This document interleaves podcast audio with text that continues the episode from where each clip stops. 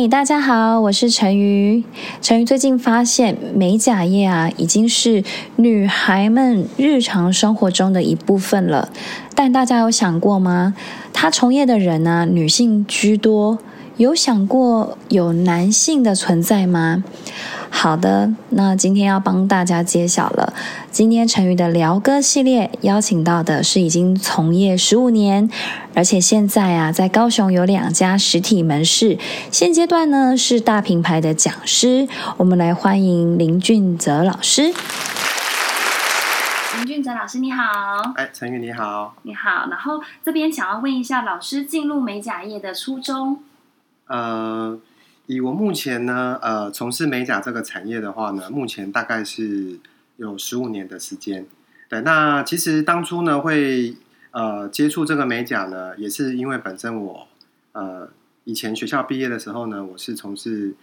美术的部分，所以呢，毕业之后的话，其实我有一直想要找寻就是设计啦，或者是一些跟美术相关的工作。但是那因为那个时期的美术的部分的话，其实大部分都是比较。注重在电脑的部分，所以呢，其实电脑的部分我自己本身比较没有那么大的兴趣。那刚好呢，有一个朋友呢，他呃有一年呢，他刚好去日本旅游，然后那时候呢，刚好有一个呃日本非常当红的一个呃明星呢，叫做滨崎步。那其实，在那个时期的时候呢，滨崎步呢，他那时候手上的指甲呢，就是成为一个非常注目的一个话题。然后他回来之后呢，也告诉了这个讯息。呃，他也发现到在日本的产业当中呢，这个美甲呢是变成跟女生化妆、涂口红是每天都有这个需求。所以呢，呃，他也建议我呢，其实可以把这一个学艺术的这个部分的话呢，把它融入在美甲上面。那对于呃彩绘的部分呢，因为我本身是科班毕业，所以。呃，在绘画的部分呢，或是配色啦、构图，对我来讲的话会比较容易。所以呢，那个时期的话呢，我们就呃找了很多美甲的老师。所以呢，其实那时候呢，我也就是跟着几位美甲的老师呢，去学习一些美甲的技能。然后呃，学习过程当中呢，其实呃也应该算蛮顺利的，因为可能也是因为自己本身对这些。呃，设计啊、创作这些东西本身就已经有一个基本的底子，所以呢，对于彩绘而言来讲的话呢，我比较容易上手。对，然后学习完之后呢，当然紧接着就是要进入这个美甲这个产业当中。那其实，在十五年前呢，美甲这个产业在台湾呢，并不是这么的盛行。那很多包含我的家长，哈，包含我的家人里面呢，其实他们都不是很看好这个产业。哦，他觉得说，那就是只是在职场上画画东西，然后那个可能就是一个流行的风潮，过了就不会有。但是呢，一直呃认为呢，我觉得女孩子爱美呢，她是不分年龄，然后她也没有所谓的年代，因为呢，呃，二十岁到了三十岁，他们喜欢的东西，或者是三十岁到四十岁喜欢的东西，其实都不一样的。而且对于美的东西。男生女生都会很想要追求，所以呢，我那时候呢，就是秉持了这个初衷哈，我就是一直呃学习完之后呢，我也没有间断，就是自己会去呃买一些日本的杂志啊，来做一些模仿作品，好，然后甚至就是呃在夜市，为了要训练自己的一个基本功，会在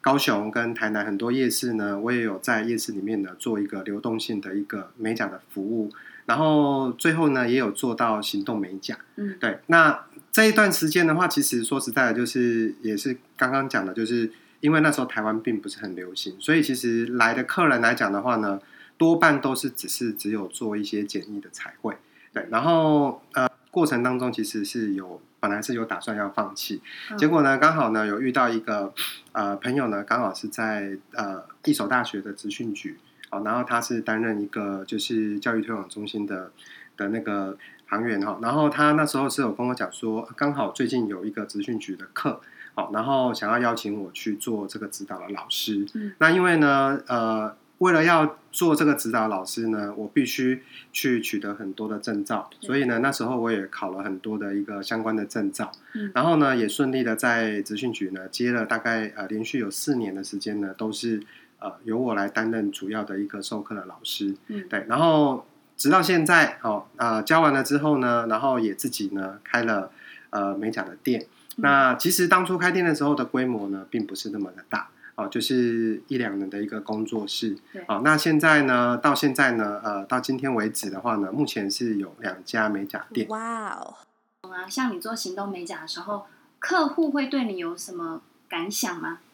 嗯，行动美甲的时候呢，其实呃还是会有一个部分，就是毕竟因为我是男生，对，对，那其实呃服务的客户族群来讲的话呢，呃也大部分都是女生，对所以有时候就是会因为可能呃彼此不认识，那嗯可能呃顾客也会产生一个不信任的感觉。对，好，那所以其实当初的一个行动美甲的话呢，我们都是直接是呃找在一个开放式的一个空间，嗯，好，然后呢，就是我会把就是今天要帮他服务的流程当中呢做一个介绍。嗯。那其实因为呃行动美甲它有一些场地的限制。哦，比方说呃如果说我们今天要做到比如说手足保养的话，那它可能需要用到一些毛巾啊水，所以其实，在公共空间里面的话呢，多半都是做一些呃指甲的造型或是嗯。彩绘之类的。嗯嗯。所以客户会有粘着性很高的客人吗？如果说老师服务过之后的，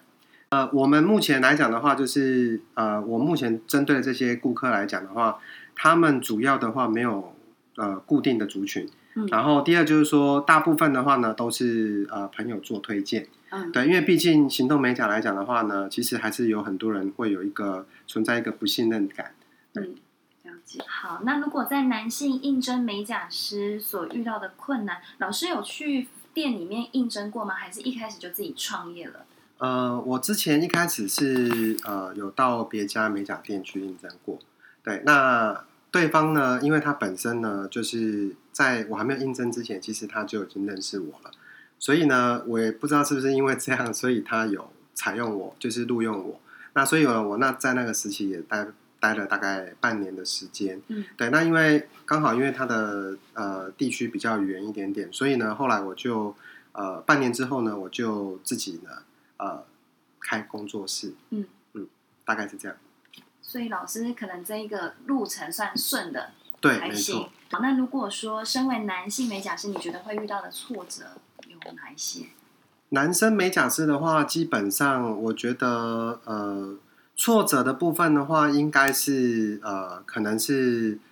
呃性别的问题，可能就是男生跟女生。对，那当然就是说，因为美甲这个服务的呃部分的项目呢，它有包含，比如说呃手部保养、足部保养，然后指甲的造型、哦彩绘之类的。那当然就是手部跟足部的保养的话，它会有一些肢体的碰触。对，那其实有一些呃顾客呢，他会比较不太喜欢，就是呃异性，然后是不认识的人，然后可能对他手或者脚有一个触碰，他可能会觉得会有一个不自在的感觉。嗯我觉得可能在这一个部分的话是。呃，身为男性的美甲师呢，可能会遇到的一个困难。嗯但是其实我觉得这个并不是主要的困难点。我觉得困难的部分的话呢，是在于说，就是呃，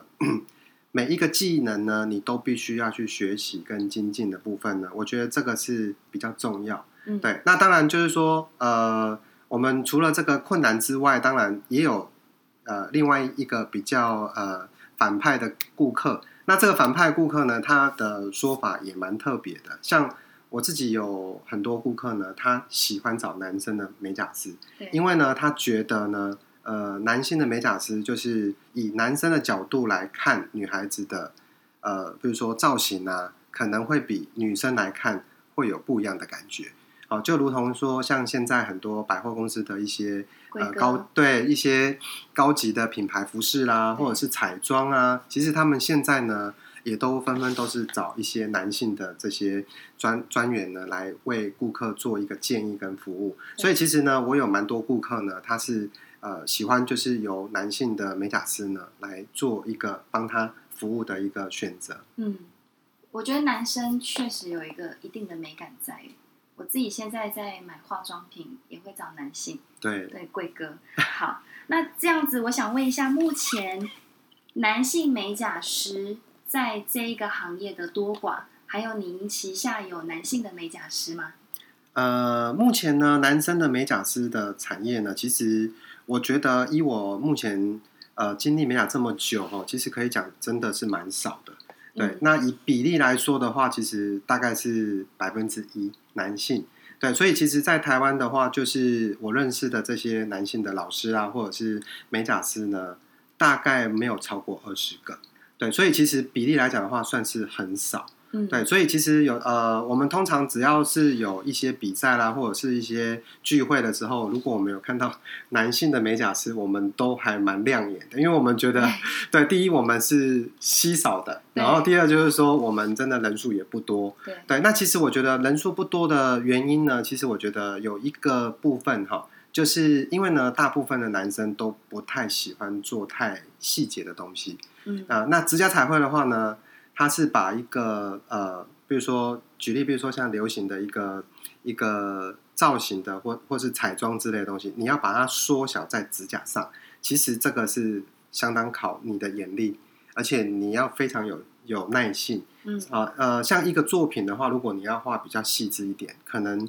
两到三个小时都有可能。所以呢，大部分男生呢，其实都不太愿意坐在一个位置这么久。嗯，所以我觉得这也是因为这样的原因，所以有很多美甲是就是男性的想要投入这个美甲产业呢，他可能觉得这是对他而言是一种困扰，所以他会选择放弃。嗯对，那至于说美发跟美容来讲的话，会比较多，因为毕竟这这个每一个技能跟方式其实都不太一样一样的。对，蛮少的诶，不到二十。那你们可以组成一个学会，有有应该有一些男性会不会是以老师为指标？有没有看过您的报道？其实，之前有过，对，嗯那当然就是因为我觉得或许他们的呃来的时候抱的那个希望呢，跟呃经过我说明之后呢，他或许他觉得是有落差啦。嗯但其实我觉得这个产业，我觉得呃，他要一呃不断的去创作，然后不断的去精进。哦，嗯不是说一个技术呢学完之后，然后就直接中断。对，因为这个东西是呃，就像学画画一样，它是对没有一个说啊，我已经学到一个阶段，我我已经不需要了。对，是这样子。男性顾客做美甲的比例呢？男性顾客的比例的话，也跟我们男性从事美甲的工作差不多，一样也是百分之一或二。对，那大部分呃，我自己的客人呢，多半呢就是可能是她男朋友或者是她的老公哦，然后他会呃来我们店里做服务。但因为男性的做做美甲的服务的部分呢，多半都是在呃手跟足的保养。对，因为现在目前来讲的话，就是说，除非是你可能有一些造型上的需求，或者是说你今天可能是从事从事艺人的工作，才有可能需要到指甲做一些彩绘跟造型。嗯那其实我有遇过，就是有呃男生呢，他可能就是比较呃对韩国他们非常喜欢那种韩国的这种偶像团体。那其实呃韩国有很多偶像团体，他们是有涂比较深色的指甲油。然后甚至呢，它可能会在上面有一些呃比较有个性的造型，比方说像铆钉系列啦，嗯啊、或者是说呃贴几颗就是比较象征性的一些图腾的钻石啦，哦、嗯或者是搭配施华洛世奇这种有造型的东西，其实我觉得这个是如果需要有舞台效果，其实制作也 OK。对，嗯所以大部分呃我自己服务过的客人，大部分都是保养居多。嗯对，然后要不就是可能脚的话呢，会有一些逐步的，比方说像砍甲，他们需要做一些就是指甲上面的一些就是调整这样子。对，对所以其实男生的顾客呃比例是真的还蛮少的。蛮少的诶。对，听起来的话，好像男性可以开发一个是做保养的，对，保养的。其实这个部分在日本的话，他们现在有一个男士，就是专门就是做手足保养的专门店。其实我觉得这样也会让男性的顾客比较敢愿意呃进入这个踏服务的地方。对，因为毕竟现在啊、呃很多男生他或许搞不好他是有想要去把自己的手脚啊、哈指甲弄得干干净净，可是因为有碍于是。因为进去全部都是女性，所以他可能会觉得有点不好意思。嗯嗯，对。所以我觉得老师这边开发这个套程好像还蛮好的，我目前比较少听到。好，那如果说现在有想要变成美美甲师的男性，会给他们什么样的鼓励跟建议？呃呃，我这边的话呢，是想要给未来有想要从事美甲的工作的男性朋友哈，就是如果呃你今天呢不是非常擅长彩绘的，其实没有关系。哦，呀，本身呢不具有绘画能力的，其实也没有关系，因为呢，我觉得有很多东西都是呃透过一些不断的学习，然后不断的练习。哦，就像呃以我来说哈，我虽然是艺术上面呢，我是本身是科班，但是呢，因为我自己有很多技法的部分呢，是要靠呃自己不断的去揣摩练习才有办法的。对，所以其实我非常鼓励男性的美甲的朋友哈，就是如果今天你要踏入的时候呢，一定要就是不断的练习，然后这个产业呢，就是你一定不能中断。如果说你只是呃想要半年一年快速学习，然后可能就打算要当一个跳板，那其实我非常不建议你投入美甲，因为美甲呢，它呃依我们有很多呃就是跟我一起这么多年的。这些老朋友来说的话，其实美甲是不归路啦。所谓的不归路的意思，就是说我们要一直不断的去花很多费用去学习，然后花很多费用去试一些新产品。嗯，那当然呢，呃，在这个花费上面的话，当然会让自己的能力跟一些经验值呢可以提升更多。所以，其实男性朋友记得就是一定要坚持，对，然后呢，不要呃觉得说你今天在这个产业呢是。异类啊，因为其实基本上现在呃男女其实都很平等哦。工作上面其实我觉得现在呃有很多顾客消费者其实对男性的这些服务的人员，其实他们不会有太大的意见哦。那当然一定要把你自己的专业的能力哦给展现出来。对，好，那这样子我觉得就是对于你日后在投入这个产业，或者是对顾客的信任度呢，都能够有加分的效果。嗯。那这边可以跟老师询问一下，您的店有两家店，对，然后店名以及有粉粉砖的部分，对不对？对对有。对这边的话，也可以跟我们的听众朋友说一下嘛。好的，呃，我目前呢在高雄呢有两家呃美甲沙龙店哈，一个是在中华店。对，那粉丝专业的话，如果呃听众朋友有想要了解我们的一些服务的项目啊，或者是想要看一下我们的一些光疗的造型、彩绘的造型呢，你可以搜寻粉丝专业是呃 V E N U S Venus 中华店。那另外一个是在美术馆，嗯，那美术馆的部分的话是 V E N U S，然后美术店。好，那如果有兴趣的听众朋友呢，可以。上我们的粉丝专业呢查询。好，谢谢老师。谢谢。谢谢。今天我们做这个访谈，最重要、最重要的呢，是想要打破男性你们可以找事业的一个框架在。you